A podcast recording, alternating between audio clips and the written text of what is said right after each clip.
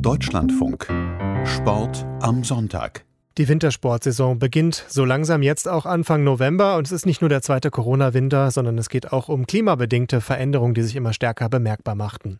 Wie geht der Weltskiverband damit um und auch der neue Präsident Johann Elias, der seit vier Monaten im Amt ist? Jessica Sturmberg hat sich diese Frage einmal ganz genau angeschaut.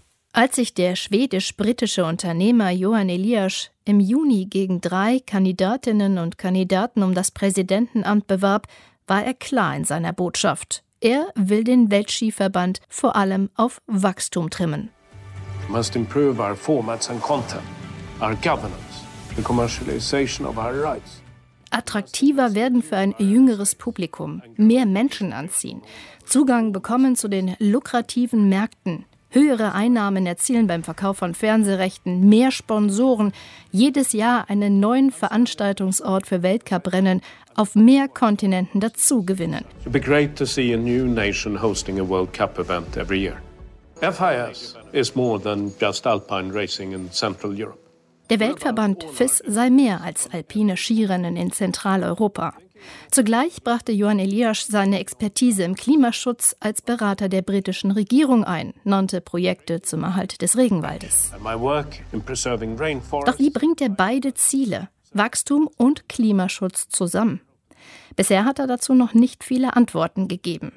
Beim Weltcup-Auftakt in Sölden gab er seine erste Pressekonferenz im Amt. Damit gab er auch einen ersten Eindruck ab. Der war im Vergleich zu seinem Vorgänger, dem im Juli verstorbenen Schweizer Gianfranco Caspar, atmosphärisch schon ein ganz anderer, erzählt SZ-Journalist und langjähriger Kenner Johannes Knut. Es war schon ein bisschen merkwürdig und doch hatte so eine gewisse Kühle, wenn da jemand auf die Bühne schreitet und von einem Computer abliest in ein Forum hinein von Reportern und vor Fernsehkameras. Das hatte doch etwas, ähm, ja, sehr förmliches und den Eindruck in der Fragerunde, sage ich mal, da ist das Eis jetzt nicht wirklich merklich geschmolzen. Geschmolzen sind dagegen die Gletscher. Dramatisch. Und daher drängen inzwischen vor allem die Jüngeren in der Skiszene darauf, den Sport nachhaltiger aufzustellen.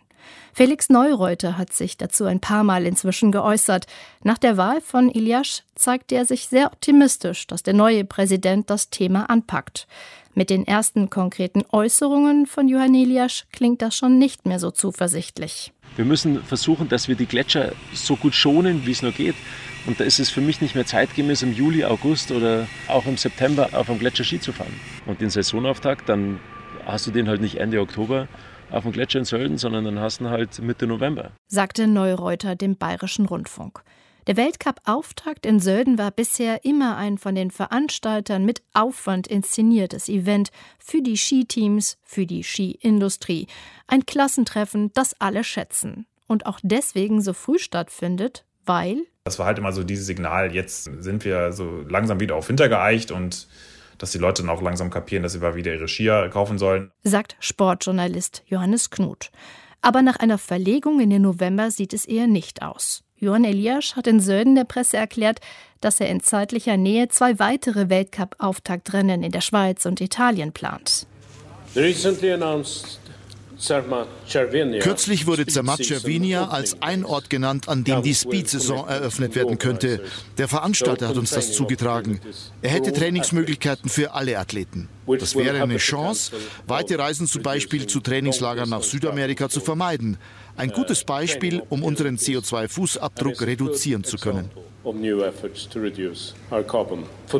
Und noch einen weiteren Ausblick gibt Elias, wie er sich klimafreundlichere Rennen etwa in Dubai vorstellen könnte. Wenn wir über neue Projekte sprechen, sollte es uns immer um umweltfreundliche Events gehen.